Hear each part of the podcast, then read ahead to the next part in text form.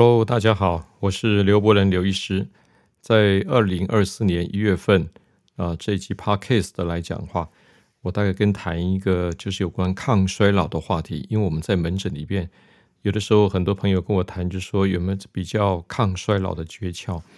那我也大概常跟大家分享过我自己的父母亲哈，那他们在呃，我的父亲今年九十六岁，那确实体力是真的比较差了哈。呃，妈妈八十四岁哈，他说他们大概身体都还算不错哦。然后我想说，借有一个比较很有名的一个叫 Blue Zone 的，这叫蓝区啊，这个就是一个非常有名的这个美国养生专家哈。他一个创办人叫做啊布特啊布特纳提，他提出来一个八个小的秘诀，来呼应我自己父母亲他们在做平常的生活形态，怎么跟这边是不是有这个类似的情况？提供给各位呃好朋友参考一下哈。那我想说，这个其实大家都希望长寿哈。如果按照这个我们台湾的这个自己的统计，男生来讲，大概目前平均是大概寿命在七十八岁，女性朋友大概就是八十四岁哈，这是平均。但是我们想到一个问题，就是说你平均是平均哈，但是你有没有健康活到这个年纪哈？甚至我们要超越它，那当然是大家希望想看想到的一个事情哈。那这个呃，这个布特纳他专门研究这些最长寿的人们哈，他创造这个叫 Blue Zone 蓝区，他是描述啊世界上五个最长寿的地区哈，那包括意大利的这个萨丁尼亚岛，还有这个希腊的这个伊卡利亚岛，日本的这个冲绳，OK，那么大家都很清楚了哈，科斯达黎加的这个尼科亚跟美国加州啊罗马的琳达等等一些地方哈。啊，大家可以看到这方面的资讯。那这里边来讲，呃，他就把他说这里面整理出八个小小的简单事情的诀窍，来提升兴趣，好，来让你保持心情的愉快。认为这个是跟我们长寿是有很大的关系哈。那当然第一个来讲，他就说至少哈，这个啊，就是八小时要睡的，啊，要睡得很好，八小时啊，那情绪才会好。其实这个是个核心价值。我们知道，这个睡不好的话，就会有欠睡眠债。我在临床上几乎十个呃患者来求医的时候呢，大概呃要讲的睡得很好的，大概只有两三个哈，大部分都是睡得不好。那当然有的是入睡困难，有的是呃睡着时候容易醒，有的是夜尿好几次哈。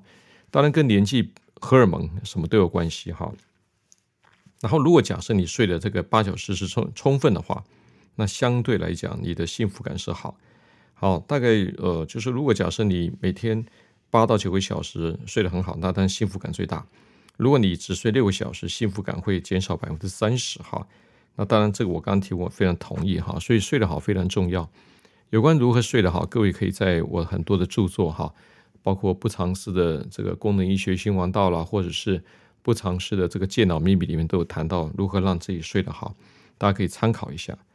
那第一个就是说，第二个就很重要，叫做舒适的早餐哈，整天有元气，就是每天要吃舒适为多。其实我们在很有名的这个地中海型饮食，就是里边大概以蔬菜、水果、坚果、好的油，好这个几个当 base，好当然基础哈。那如果假设吃蔬菜、蔬食越多的话，那当然对整个肠道有个好处，是因为我们蔬食来讲，它里面纤维，它对我们肠道哈。各位都听过肠道有好菌，当然我们益生菌就是要活得好，不是光你给它吃啊喂益生菌，而且要给益生菌营养，这最重要就是蔬菜。所以很多研究也发现，吃蔬食多的朋友来讲，他确实哈，他们的这种所谓的啊营养状态啦，各方面肠道状态是都特别好啊，都特别好哈。那当然再来就是说，我们再谈到其他的啊，这个第三个哈社交。如果假设这个社交啊，就是我们讲有好朋友交朋友，好那个确保自己的这个有很好的这种所谓的啊社交的这方面的呃活动，你可以跟你自己喜欢的人互动，跟自己喜欢的类似频率的朋友呢喝杯咖啡聊聊天啊，就是很好的社交啊。这就相反一个问题，如果没有社交行为的话，就是孤独。其实孤独来讲非常 lonely 哈，这个来讲确实是会造成非常大的问题。好，很多研究发现。非常孤独的人呢，容易有心脏疾病，容易有失智症，啊中风，中风的风险会增加。好，所以这个来讲，当然是我们非常呃一个重要的话题，就希望大家有一个基本的社交活动。好，那像我母亲每次买菜的时候，她就有很多朋友会聊天。我的父亲有时候会打电话跟他朋友聊天哈，虽然他现在朋友真的不多了哈，好，因为他年纪太大了，他好朋友大概这个年纪都走了很多了哈。那第四个就是一个很重要，就是当一些义工增加幸福感哦。其实我退休了，我不见得要完全不工作，我还是做一些义工，做一些志工，有的到庙里边去帮忙，有的到这个医院去帮忙，有的到社区做服务，这都是一个叫志工行为哈。其实，志工来讲，哈，这统计上来讲，这个义工，哈，这个是比这个非义工啊更快乐。好，那如果假设在呃，这个如果有志愿服务，会提升生活品质满意度，是绝对有关系的。哈，这个所以一定要找事情做。啊，完全都不做事，在家完蛋了。哈，就是退化非常快。哈，再来就是第五个，就是发现这些人类来讲，哈，呃，中午来讲他会睡个午觉。啊，我自己附近大概每天固定九点，呃，中午一点钟。一定会进去睡觉，哦，当然他随着他年纪大了，睡得会比较久了。他以前大概睡三四十分钟，后来现在这个年纪出去啊，进去睡午觉，睡了大概一个半小时哈。那睡午觉来讲的话，是一个啊非常重要的幸福的秘诀我。像我在每天看门诊，早上跟下午中间，我至少睡二十分钟、三十分钟，我在下午精神体力会特别好。好，如果假设呃睡的小睡一下三十分钟以内，当然效果会更好。如果要注意到睡太久了，好，比如说本来我们睡觉三十分钟，你睡到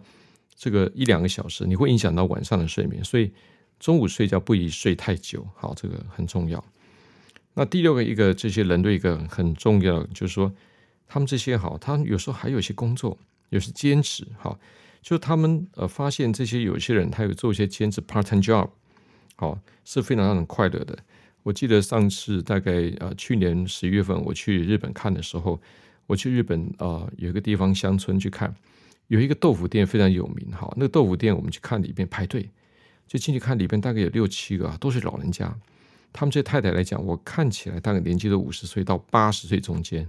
那他们有非常有条不紊的，哈，这种井然有序的准备豆腐的餐，对豆腐的料理，然后面带笑容，非常的忙碌，感觉上他们也不是固定工作，但是 part time job，可他们很快乐啊，很快乐哈。所以我常讲说，如果假设啊，你有一些简单的 part time 的这个工作来讲，实际上对人生来讲，幸福感已经提升的哈。那当然，第七个就是有些宗教信仰，好，我觉得不管你是佛教、基督教、天主教、回教徒，只要有这个呃良善的宗教这方面来讲，啊都是非常棒的哈。因为这个宗教的这个活动来讲，对大家都是一个有个心灵的寄托。啊，只要不要去邪教了，但这个定义上来看，看人自己哈。那良善的这种啊宗教行为来讲，会让你的身体里面充满和平、祥和感，让你不容易这个激动、激怒。好，哦，当然会比较快了一点哈。那第八个就是说，他们发现这些啊，这个创造生活幸福的条件，这些人类来讲哈，好像很少看电视，也更少去在呃 social media 哈。其实我们看到现在大家都没办法脱离这个所谓手机哈这个行为，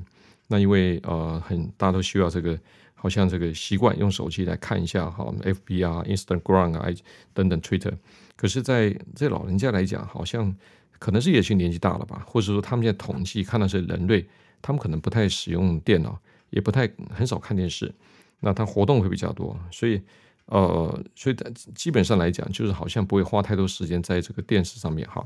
不过他说，呃，这个这个啊，布特呢表示呢，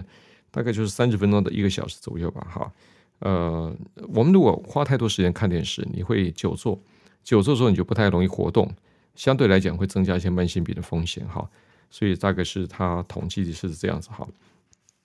我我是建议大家，就是如果假设您啊。再从生活形态啊这边谈到增加幸福感这几个点来讲，多注意的话，哦，我觉得大概呃，至少你的自律神经会比较啊好，比较平衡好。